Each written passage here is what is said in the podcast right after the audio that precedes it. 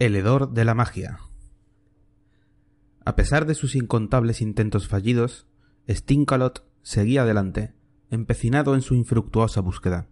Incansable, atravesaba olas que triplicaban en altura el mástil de su pequeño velero, olas que le azotaban el rostro y a las que ofrecía sin pestañear su mejor sonrisa. Porque bajo el abrumador sentimiento de vulnerabilidad e impotencia que sólo la inmensidad del océano es capaz de suscitar, Bajo esa sensación de insignificancia que únicamente los marinos conocen, el aguerrido mago albergaba una llama. No había perdido la esperanza de avistar tierra y al fin encontrar a alguien con vida. Esa pequeña llama le mantenía firme, le hacía seguir en pie. Eso y las almorranas. El atracón de Fabes mereció la pena. Se sentía muy orgulloso de su último hechizo, Gracias a él tenía un rumbo que seguir y sabía ciencia cierta que la tormenta estaba llegando a su fin. Tragarse de una sentada una olla entera de faves sin carne, chorizo ni morcilla no era algo que uno hiciera por gusto. Casi una semana entera estuvo sufriendo sus efectos. En los peores momentos, mientras clavaba sus uñas entre sudores fríos en los postes del pozo ciego, como una parturienta habría hecho con las manos del que pillar más cerca, llegó a dudar de todo. Pero no ahora no después de lo que había visto a través de su creación. Le había costado lo suyo, pero ya se sabe, al que algo quiere, algo le cuesta. Y él lo sabía bien, para su desgracia. El camino del mago era también el de la soledad y el sufrimiento. Pero tras muchos intentos, había conseguido insuflar parte de su propia magia a un pajarillo mecánico en el que llevaba trabajando semanas. Y ahora, su preciosa creación le guiaba a una pequeña isla que podría poner fin a su desesperación, que podría desterrar de una vez por todas la horrible sensación de que todo por lo que había luchado, de que el enorme sacrificio que había significado su tortuosa vida, había sido en vano. Las olas batían con fuerza contra el casco del velero, y Stinkalot agarraba firmemente el timón, anticipándose con determinación a las olas. Orzar, arribar, orzar, arribar. Estaba tan absorto en la navegación que casi ignora la llegada de su pajarillo mecánico, a pesar de que se aproximaba por proa y a media altura. Aún estaba lejos, y había algo raro en cómo se acercaba hacia él. Se detenía a cada poco. Volaba hacia lo alto y luego caía en picado, deteniéndose de nuevo a media altura. Se acercaba un poco más, y otra vez se detenía. Arriba, arriba, picado. ¿Qué tratas de decirme, pajarillo? Lo comprendió casi al mismo tiempo que la divisó en el horizonte, por encima de las siguientes docenas de olas. Era un muro de agua, una ola vagabunda, una ola monstruo. Le vinieron a la mente las imágenes de los vetustos libros que estudió con detenimiento antes de echarse a la mar por primera vez. Habiendo crecido en Centrimundi, a leguas de cualquier costa, le maravillaban las leyendas de marinos y se preguntaba qué había de verdad y qué de mito en todas ellas. Cuando era un crío, se tomaba los relatos a pie juntillas, pero al crecer fue pasando poco a poco y sin darse cuenta de creer en ellos a querer creer en ellos. Quizá por eso aceptó con fascinada resignación el final de su viaje. O quizás porque sabía que no le quedaba ni un solo triasco en la reserva. Había gastado hasta sus últimas energías en invocar un elemental de agua que le ayudara a sofocar un incendio en su camarote el día anterior. Cuando vio que al elemental le faltaba un brazo, supo que su saldo mágico estaba a cero y desde entonces no había encontrado un solo ser vivo al que atufar para poder llenar el depósito. Así que no le quedaba otra que afrontar la muerte con entereza. Tragado por una ola gigante. Después de cómo acabé con el resto del mundo, resulta irónico que vaya a morir de una forma tan épica. Soy un mago afortunado. Dicen que nadie puede recordar nada de sus primeros años de vida, no digamos ya de los instantes posteriores al nacimiento, por eso cualquiera podría pensar que este primer recuerdo que veo frente a mis ojos, mientras me hundo sin remedio, no es más que el fruto de lo que me repitió mi madre hasta la saciedad, hasta que al fin consiguió deshacerse de mí. La cara de tu padre se puso azul. azul. No ese azulado enfermizo de la gente que pasa cerca de ti y aguanta la respiración. Azul como el cielo, hijo. Azul como el mismísimo cielo. Pero no es mi caso. El rostro agonizante de mi padre no se trata de un recuerdo inducido. Mi naturaleza singular incluye la capacidad de recordar más atrás en el tiempo que el resto de las personas. Los expertos no se ponen, perdón, no se ponían de acuerdo en si es un efecto secundario relacionado con mi anosmia, o si tiene alguna otra explicación evolutiva. Ciertamente el hecho de no poder percibir olores me ha venido más que bien para sobrevivir a mí mismo, cosa que no puedo decir de mis más lejanos recuerdos. Nací en una pocilga. Mi padre fue el primero de muchos que no pudo aguantar mi hedor y murió entre arcadas. Los siguientes en caer fueron los cerdos de aquel paritorio improvisado. Luego vinieron los primeros vecinos incautos que intentaron ayudar a mi madre al escuchar sus gritos. El olor de los puercos encubrió el horror que les esperaba agazapado en mi interior, hasta que expulsé el meconio entre los pañales de tela. Uno de ellos logró escapar y dio la voz de alarma al resto del pueblo. Los gritos de ¡Ha nacido la peste! ¡Heredor! fueron el pistoletazo de salida de una larga peregrinación de mi madre rumbo a la capital, Centrimundi, buscando desesperadamente un remedio a la pestosa maldición que le había caído encima conmigo. Y si no un remedio, una forma de quitársela de encima sin mancharse las manos de sangre. Nunca volví a visitar mi pueblo natal. Era una sencilla aldea de agricultores en la negra ladera del Vuelcafuego, en aquellos parajes vivían gentes ajenas a la cultura y al progreso, y al peligro, por lo que pude averiguar indagando sobre mis orígenes en la biblioteca de la Orden Olorosa. El volcán arrasaba sus casuchas cada pocas generaciones, y una nueva hornada de ingenuos volvía a edificar en la zona, atraída por la fertilidad de sus tierras y, según las especulaciones anotadas a pie de página por Truño Flaco Pedo Largo en el Códice Cuarto de Volcanes fetidez desde las profundidades, siguiendo el rastro de los gorrinos que desaparecían en mitad de la noche, probablemente atraídos sexualmente por el hedor sulfuroso de las emanaciones de la Tierra, prácticamente indistinguibles de los efluvios procedentes de las glándulas odoríferas de la hembra del Magi falsum en celo. Ambas muestras disponibles en la Esencioteca General de la Orden Olorosa, estante 548, esenciero 23, estante 1, esenciero 1, respectivamente. Así que a mi pobre madre, analfabeta y prima hermana de mi abuela, no le reproché jamás su ignorancia. Al fin y al cabo, cualquiera en su situación podría haber concluido que la solución más práctica era arrojarme al cráter del vuelcafuego, especialmente después de haber comprobado con sus propios ojos que ni siquiera una piara de cerdos famélicos me tocaría ni con un palo. En lugar de eso decidió, contra todo pronóstico y desoyendo el consejo de sus vecinos, que no sería ella quien acabaría con mi vida. Fueron meses, quizá años, de un viaje del que poco recuerdo, salvo algunos rostros asqueados de gente extraña. Mi madre me transportaba oculto en su carreta, entre capas y capas de telas, en un doble fondo casi hermético, debajo del asiento del carretero, con unos pequeños orificios que daban justo enfrente de la hamaca de mierda del borrico. Mi madre podría ser inculta, pero no era tonta. Con el tiempo, y lo que pudiera entender de las extrañas lenguas a las que tuvo que enfrentarse, supongo que descubriría que su hijo era, además de una maldición para ella, un portento único en el mundo, una excentricidad de la evolución de nuestra especie que sólo se había registrado una vez en la historia antes de que yo naciera. Su hijo era un mago natural. Poco sabría mi madre entonces de los esfuerzos de los miembros de la Orden Olorosa por acercarse siquiera a la grandeza de mi poder innato de lo que habría dado cualquier ordenado por contar con una reserva de energía como la mía para así lanzar los más poderosos hechizos. Cualquiera que hubiera leído algo sobre magia, aunque fuera el más básico tratado de dormancia de Dordoto o un panfleto del Sindicato de Artes Fétidas, sabría que hasta el más inimio conjuro para encender un candil o curar un resfriado común requería de haber llegado a tufar previamente hasta el vómito a tres personas adultas. Un triasco, la unidad básica de energía mágica. Así que para obtener aquello de lo que yo rebosaba de forma natural, los iniciados se impregnaban de burbujas fétidas y aires de mofeta. No fue por estos tratos el mago más febril. Asemejáis con pátinas al obligado asceta que a quien se cruza abate y el sino llamó Sting. Eh, sí, eh, también le doy a la poesía. Otro producto desagradable consecuencia de la solitaria vida de un mago natural. Salvo que lleves una contabilidad exhaustiva de todas tus hazañas fétidas, no es posible saber de cuántos triascos dispones para lanzar tus hechizos. Es de primero de dormancia. Recordaba ahora con cariño las aburridas clases de Alfredo Contapeo, a las que tuve que asistir en contra de mi voluntad.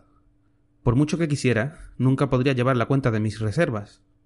Para empezar, era imposible que supiera el número de personas a las que había hecho vomitar antes de que mi madre me entregara la orden.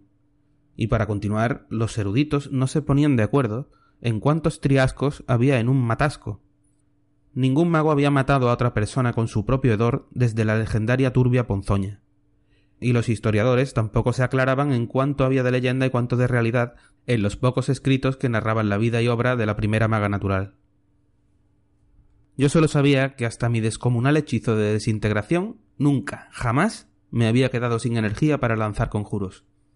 De hecho, fue instantes después, intentando enmendar mi error, cuando supe lo que era sufrir de escasez mágica.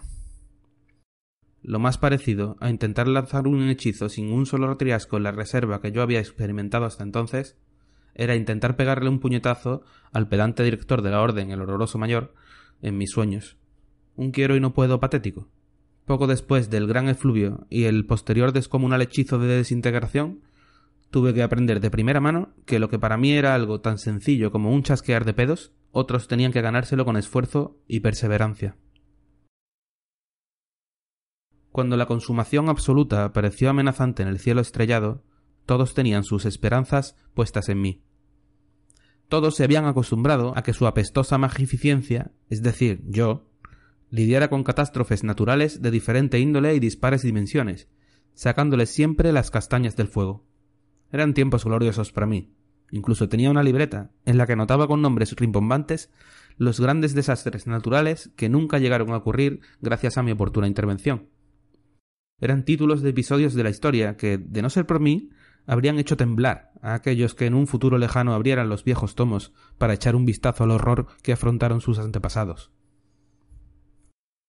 En la libreta había nombres como la última barbacoa del vuelcafuego, el horripilante diluvio de ranas alucinógenas, la gran inundación de Centrimundi II, la venganza de los castores, o la derrota definitiva del imperio ante las huestes orientales.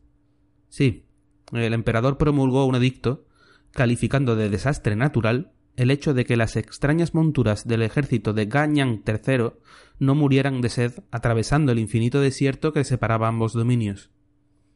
Tras el fracasado intento de invasión, aquel controvertido edicto fue ampliamente debatido entre los sesudos magos, políticos, legisladores y filósofos del imperio durante las sobremesas de los numerosos festines de carne de camello, cortesía de su apestosa magnificencia, que se celebraron en los días posteriores a nuestra apestante victoria. Pero tal y como transcurrieron los acontecimientos, el cometa destructor de mundos, la consumación absoluta, estaba fuera del alcance de mis capacidades. Henchido de tantas victorias pasadas, no lo vi venir. Bueno, sí lo vi venir, todos lo vimos acercarse, claro, pero la Orden Olorosa erró los cálculos de paralaje. Nadie sospechaba entonces que la distancia registrada entre los observatorios de Cagar Alto y la letrina era significativamente mayor que la distancia real entre ambos. Soy el único que lo sabe ahora, pues tras el gran efluvio removí cieno y mierda rebuscando en bibliotecas y registros de todo el imperio una pista que me llevara a comprender en qué nos equivocamos. ¿Dónde estuvo el error? Descubrí que, en su avaricia, el gremio de mercaderes falseó todos los mapas y documentos oficiales del imperio para añadir unos cuantos metros de separación entre los observatorios, incrementando así artificialmente las ganancias de los miembros del gremio en cada trayecto realizado. Solo el detrito santo sabe cuántos logros del conocimiento astronómico de la orden habrán sido pervertidos para que unos pocos mercaderes irresponsables consiguieran unas cuantas monedas más en cada transacción comercial. Pero eso es lo de menos. Lo realmente importante es que, al usar esa distancia en lugar de la real, los cálculos de paralaje nos hicieron creer que la consumación absoluta llegaría un día más tarde. Ahora se me ocurren mil maneras de haber evitado la consumación absoluta, incluso con tan poca anticipación. Pero entonces, cuando el destello del cometa al chocar con nuestra atmósfera nos cogió a todos por sorpresa, solo me vino una cosa a la mente el gran efluvio. No se conservan textos originales de Turbia Ponzoña sobre el hechizo, pero yo había estudiado a conciencia todos los códices que le hicieran la más mínima referencia. Algunos cuentos populares aseguran que Ponzoña ideó el conjuro para cargar su reserva mágica y lanzar así su hechizo más poderoso, uno que haría desaparecer su reino y lo transportaría más allá del mar. Existían versiones menores del hechizo que yo había estado practicando en secreto, y todas se basaban en el mismo concepto que la respiración circular, pero usando magia y ventosidades. Solo tenía que llevarlo al extremo, aplicando todo mi poder. No había tiempo que perder. Lo único que nos separaba de la devastación de la onda expansiva era la diferencia entre la velocidad de la luz y la del sonido, y no podía arriesgarme a quedarme sin la energía necesaria para lanzar lo único que se me ocurría capaz de acabar con aquella atropellada situación, el hechizo de desintegración más potente jamás lanzado, mi descomunal hechizo de desintegración. Y lo logré. Vaya si lo logré. Desintegré el maldito cometa y su onda expansiva. Convertí una esfera de dimensiones absurdas en el vacío más absoluto. Sabía que la atmósfera se resentiría, que habría huracanes y tornados y tormentas eléctricas. Sabía que las graves consecuencias del hechizo de desintegración provocarían muchas muertes no deseadas. Entraba dentro de lo esperable, de lo asumible. Lo que no esperaba era que en el esfuerzo de llenarme de magia que en el intento de atufar a todo ser viviente sobre la faz de la tierra para insuflarme energía invocando el gran efluvio, los mataría a todos. ¿Qué clase de pérfida maga salida del Averno diseñaría un hechizo que acabara con la humanidad solo para hinchar su reserva mágica hasta límites insospechados? O quizás fue un error mío. ¿Había fallado en la ejecución? Jamás encontré la respuesta. Desde entonces he vagado por un mundo desolado, alimentando mi reserva mágica a base de atufar a los pequeños insectos y los desgraciados roedores supervivientes del gran efluvio que se cruzan en mi camino, buscando desesperadamente y en vano a alguien con vida, mientras sufro una y otra vez en mis carnes la escasez mágica que jamás pensé que a mí, un mago natural, podría afligirme. Y ahora, tras años de infructuosa búsqueda, por fin veía la luz de un faro salvador en este océano de angustia y remordimiento. Pajarillo, tú eres mi más preciada creación. Tú me hablaste, tú me cantaste dulces melodías sobre esa isla. Tú me convenciste de que Isla Nosmia existe, de que es real, de que está ahí, al final de la tormenta, al alcance de mis pedos. Y justo ahora, cuando por fin acariciaba la redención, me hundo sin remedio. Me hundo, y me lo merezco. Tus vecinos tenían razón, mamá. Debiste arrojarme a las fauces del vuelcafuego. Le despertó un molesto picoteo en la nariz. Pajarillo le estaba destrozando la piel, ya de por sí irritada por la salitre y la insolación. Manoteó por encima de su rostro, intentando espantarlo para seguir durmiendo. Pero al momento el muy condenado insistió, empeñado al parecer en arrancarle la cara a picotazos. Me voy a cagar en toda tu. Espera, ¿yo no estaba muerto? Se incorporó, sentándose primero y mirando alrededor. El sol se ponía en la orilla de una playa de arena blanca y fina que rodeaba un auténtico vergel hacia el interior de lo que parecía una isla desierta. Aguzó la vista intentando distinguir los enormes y coloridos frutos, y le pareció atisbar el movimiento de un cervatillo udizo entre los árboles. Vaya, no descartaría lo de estar muerto todavía. ¡Ah! Pajarillo le había vuelto a picar, esta vez en el pie. Está bien, ya me levanto. Has tardado en llegar. Temía que no lo consiguieras. Se quedó paralizado en una mezcla de miedo y fascinación. Una mujer se había acercado a él en la dirección del sol poniente, e incluso ahora le costaba distinguirla contra el fulgor rojizo del atardecer. Dio un tímido paso a un lado para poder verla mejor. Era hermosa. Era realmente hermosa y familiar. ¿Quién? ¿Dónde? ¿Dónde estoy? En casa. Por fin estás en casa. Entonces es cierto. Islanosmia existe. Turbia Ponzoña la creó y me ha estado esperando aquí todo este tiempo. ¿O estoy muerto? O sigo cayendo al fondo del océano y... Basta. Solo hay una manera de saberlo. Stinkalot, constriñó el rostro, se tiró un sonoro pedo y ella ni se inmutó.